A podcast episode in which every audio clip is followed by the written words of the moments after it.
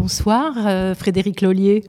Alors ce soir, à la mousson d'été, vous venez d'interpréter euh, Gloria, dans le texte Gloria Gloria du jeune auteur Marcos Carames Blanco et dans une mise en lecture de Laurent Vacher.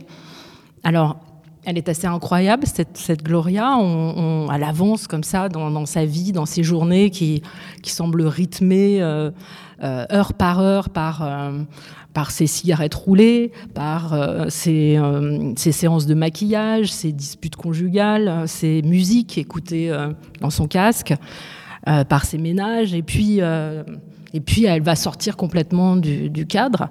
Et hum, qu'est-ce que, quand vous avez lu ce texte pour la première fois, quand vous l'avez découvert, qu'est-ce que vous êtes dit?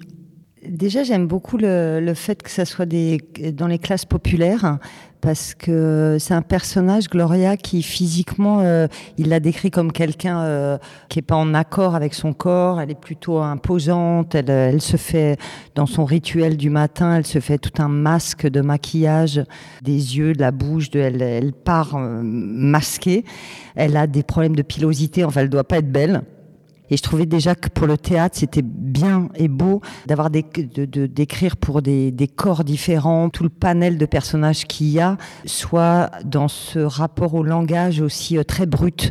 Ils disent pas tout, ils disent avec des mots bruts. Et, je parlais avec Marcos tout à l'heure qui disait il s'appelle, il s'insulte, enfin il s'appelle connard, il euh, mais ça n'a aucune valeur. C'est pas euh, c'est juste un, un, niveau de langage qui est euh, euh basé, basique.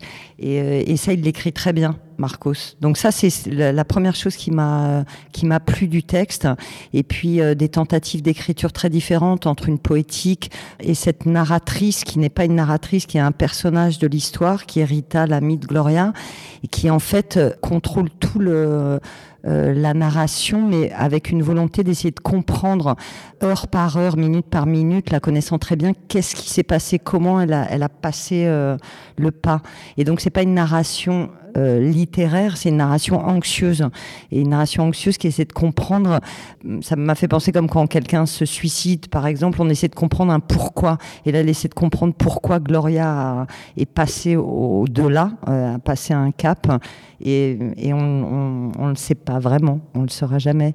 Mais du coup, j'ai beaucoup aimé son rapport à l'écriture de d'une autre un type de narration une narration anxieuse qui essaie de comprendre euh, tout du long dans votre travail avec euh, Laurent Vacher pour cette lecture et avec euh, tous vos autres acolytes, comment euh, avez-vous abordé le personnage de, Gloria? Sur, quoi vous êtes-vous appuyé pour plus particulièrement pour le travailler? Ben, Laurent, il a, il a tout de suite, il y a beaucoup de musique parce qu'elle écoute des musiques dans son, dans son casque. Et donc, il, il y avait un musicien, Vassia, qui a repris toutes les musiques. Donc, c'était, il y avait une espèce de, d'effet rock, d'effet concert, d'effet, euh, ça passe de Balavoine à Patti Smith, euh, à Lou Reed, et donc du coup, il y avait une espèce de tenue de lecture très vive, très euh, euh, violente aussi, parce que Laurent, euh, il est très, euh, il est très rock. Donc ça, ça a été, une, ça tenait la lecture. Enfin, l'architecture était tenue par euh, par les musiques que Gloria entendait et par nous qui les chantions.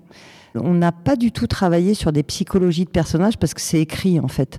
C'est des rythmiques. Euh, il fallait se fondre dedans et, en fait Laurent il m'a demandé d'être dérangeante, de prendre trop de place, c'est-à-dire de pas attaquer le personnage comme quelqu'un de sympathique, mais qui prend trop de place, qui parle trop fort, qui prend trop d'espace, qui est trop euh, trop agressif, trop euh, et que le renversement se fait petit à petit. Ça je trouvais ça super de dire elle, dérange quoi. On ne sait pas si on l'aime ou pas, on ne sait pas si c'est un personnage sympathique ou pas. Elle, elle est, euh, pas dans les clous quoi.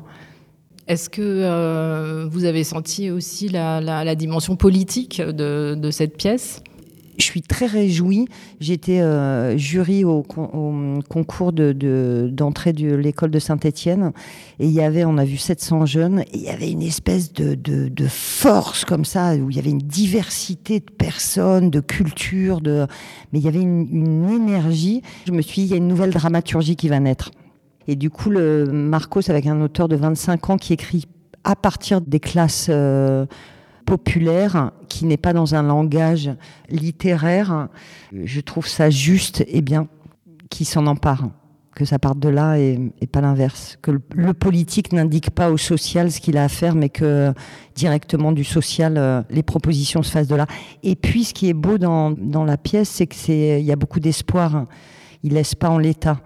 Et ça, l'énergie de la musique rock l'amène beaucoup, ça. espèce d'espoir qui tend euh, quand même. Euh, il y, y, a des perspectives. Merci Frédéric Lollier.